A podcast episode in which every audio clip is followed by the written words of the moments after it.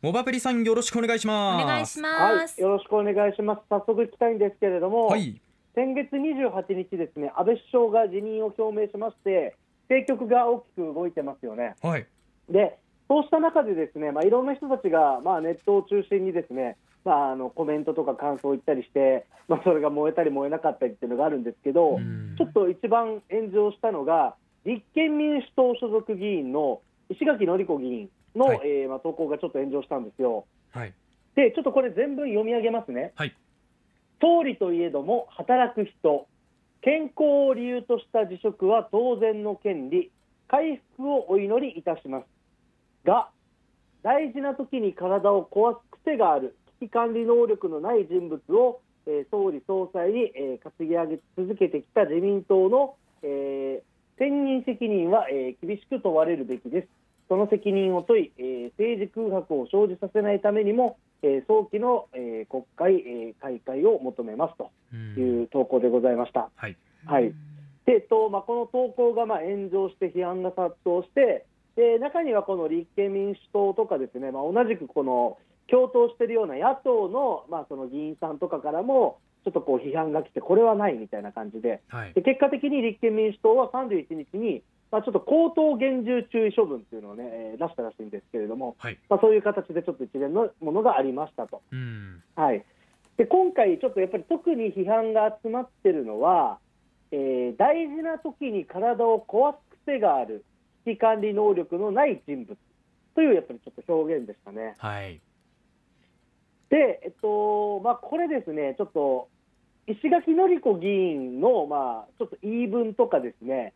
最大限ちょっと一旦擁護する文脈で解説をするとですね、はいおそらくこの不祥事の追及など、この重い責任がのしかかると、病気を理由に逃げるみたいな、多分そういうニュアンスで、体を壊す癖っていうのを多分使ったんだと思うんですよ。あ実際、えー、と例えばちょっと前ですけど、2016年には、あの甘利さんが現金、えーまあ、受女問題が出てきたときには、睡眠障害を理由に、ちょっと休養入ったんですけど、ーはい。そこから特に説明をすることなく、普通に戻ってきてるとかですね。はい。あとその、もうこの方は逮捕されましたけど、河合案里議員なんかも、えーまあ、ちょっとこういういろいろ報道されたときには、適応障害などを理由に、まあ、ちょっと表に出てこなくなったりですね、やっぱりちょっとこの、えー何か重いスキャンダルと、えーこの病気っていうのがつながるみたいなのは、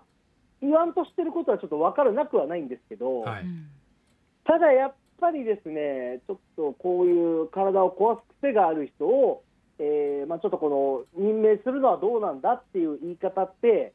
例えば今、あの令和新選組なんかのあの重度障害者の議員の方がいらっしゃって、はい。でそういう議員さんに対しても、そういう、まあ、車椅子とか重度障害で国会議員できないだろうとか、うん。すごい批判とかがあったんですよね。はいだからやっぱりそれとやっぱそう変わんないことになっちゃってますよっていうところは、やっぱ強く思いますよね。はい、で、えっとまあ、この石垣のり子議員を支持している人たちも、えっと、すごい、まあ、あの石垣議員っていうのは、まあ、その障害がある方とか病気がある方とか、まあ、社会的に立場の弱い人たちの、えー立場を代弁して、そういう人たちに寄り添うことをやってきたんだっていう形で、擁護する方もいらっしゃったんですけど、はいちょっとやっぱ僕は、なおのことをそういう表現使わない方が良くないかっていうところで、そうですよやっぱりね。個人的にはちょっと今回の発言は批判しないといけないし、結構根が深い問題だなと思ってます。これモバプリさんはい、ツイッター上のアンケートで石垣のり子議員のこの大事な時に体を壊す癖がある発言どう感じましたかというクエスチョンについて4つのアンサーを用意していました、問題ない、批判されて当然だと思う。わからない発言を知らなかったという4つなんですけれども回答の結果63%の方が批判されて当然だと思うと回答し22%の方が問題ない。そして9%の方は発言を知らなかった。6%の方はわからないというふうに回答をしていました。これは数値で見てどのように率直に思いましたか？あ意外となんか問題ないって判断する方が多くて、うーん。あまあ、別にこれがいい悪いっていうわけではなくて、そうですねはい。うんあまあ、なんか結構興味深い結果になったなとは個人的にちょっと思ってますね。ん。はい。でですね、はい。えっと、やっぱりちょっと今回、まあ、そういう、まあ、障害者の方とか、病気を持っている方とか、そういう方に対する風当たりが、まあ、一見すると強くなりそうな発言じゃないかなって思うと同時に、はい。まあ、例えばじゃあ、えー長期政権が、ねあのまあ、ちょっと変わりますっていうところで、えー今ね、まあ、菅さんなのか石破さんなのかみたいな、岸田さんなのかとか、ちょっといろいろ自民党内でいろいろ出てきてますけど、うん。本来であれば、そういう時に、じゃあ、例えば与党とか、まあ、与党議員とかが新しい風みたいな形で、えーもういっそのことをちょっとね、まあ、次の選挙とかで政権交代してみませんかとかね、はい。本来であればめちゃくちゃチャンスだとは思うんですよね。うん。でもやっぱそういうタイミングで、なんか逆にね、ちょっとこういうオウンゴールみたいなものがバンバン出てきてて、ね。ちょっとなんか、えーこれは本当になんか、ちょっと政権変わることあるのかなっていうのは正直なところで思いました。なんかこはい。う別のところでのまた余計なって言ったらあれですけれどもちょっと違う角度の、ん。なんかこう揉め事というかねうん。争いみたいなのが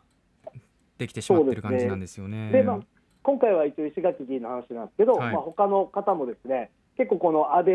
内閣を総括するっていう時なんかに強い言葉使ったり、いや、これはさすがに踏み越えてるだろうみたいな発言がどんどん出てて、はい。結果的になんかじゃあ、安倍さんから変わるんだけど、なんか野党とか野党を支持してる人たちも、これ、なんかどうなのみたいなこととかも結構出てて。はい。でこれ、あのまあ、別に与党議員の先輩特許ではないんですけど、この例えば支持者とか身内とか、そういう人たちの中である種通じるような、うん。うん、例えば、でこれが、あの SNS ではなくて、本当に狭い密室とかで、いや安倍さん、いつも責任、ね、あの説明責任果たさずに、病気理由に逃げるよねみたいなはい。こととか言うんだったら、なんかまだね、わかるんですけどうん、それ、パブリックで言ったときに、どう捉えられるかみたいなところが、すごくあると思ってて。はい。だからやっぱ、この政治家とかが自分の仲いい人たちだけで話して、その結果、炎上するっていうのは、本当にこの間ずっと見てきたことなので、うん。まあ同時に、えーまあ、これは政治家だけじゃなくて、私もそうですけれどもね、仲いい友達とか考え近い友達とかとは、まあ、もっともっとあの結構ガンガン踏み込んだこととか言ってますけど、その延長線上で、例えばこのラジオで同じテンションで発言すると、多分相当批判も来ることも出てくるでしょそううし。ですね。ねうんまあ、これはもうみんながみんなちょっと気をつけるべきでありつつ、まあ、この政治の動きとかも多分見ないといけない案件じゃないかなと思ってます。でモバプリさんに、えーちょっと質問が来ていまして、はい、ミキータさんツイッター上で来ておりました批判と誹謗中傷の違いについてモバプリさんに聞いてみたいです。現状の批判があって次への改善につながると思います。考えさせられる質問ありがとうございます。みたいな形で来ているんですが。そうですね、だからこれ、批判と誹謗中傷って結構今、線引き難しいよねっていう話がありまして、はい、うん、例えば、まあ、お前、まあ、消えろとかね、まあ、そそのレベルであれば、もう誹謗中傷になってくると思うんですけど、はい。まあ、ただ、あの権力の,、ね、その立ち位置とかもすごくあって、例えば弱い人が強い人に言う言葉とかね、はい。えー逆に強い人が、えーまあ、弱い人に対して言ってしまうと、えー多少穏便な締めの言葉でも、やっぱり、ね、ちょっと強い批判になったりとかあるので、今回も石垣議員も、その任命責任とか、そういうぐらいで済ませておけば、多分問題なかったんでしょうけどう、ん。やっぱり、ね、あの体を壊す癖があるっていうね、やっぱあの表現とかは相当うかつだったんじゃないかなと思います。まあ、そこのね言葉の表現がちょっと引っかかったなっていう意見も結構ありましたね。今回のこはい。のツイッター上でもね。はい。モアプリさん最後にどういう、まあ、まとめというかうん。今回の問題についてはどのようにこう解釈されます？うんそうですね、まあ、なので、えっと、結局、野党議員とか野党支持者とかも、多分そのメンタリティ変えていかないと、うん。多分ずっと菅さんになって、ね、わかんないですけど、またその次いてっていう感じで、ずっと多分同じことが繰り返されて、うん。お互いタコツボの中にいるんじゃないかなみたいなこととかは、すごく感じてます。はい。そうですね。まあこううん。公式のこうパブリックな場で言う発言っていうのはやっぱりちょっと考えなくちゃいけないし、はい。そこの重みっていうのもねしっかりと認識しなくてはいけないかなと思いました。モアプリさん今週もありがとうございました。はい、ありがとうございました。アップのポッドキャストを最後までお聞きいただきありがとうございました。生放送は平日朝7時から FM921 AM738 RBC ハイラジオ。県外からはラジコでお楽しみください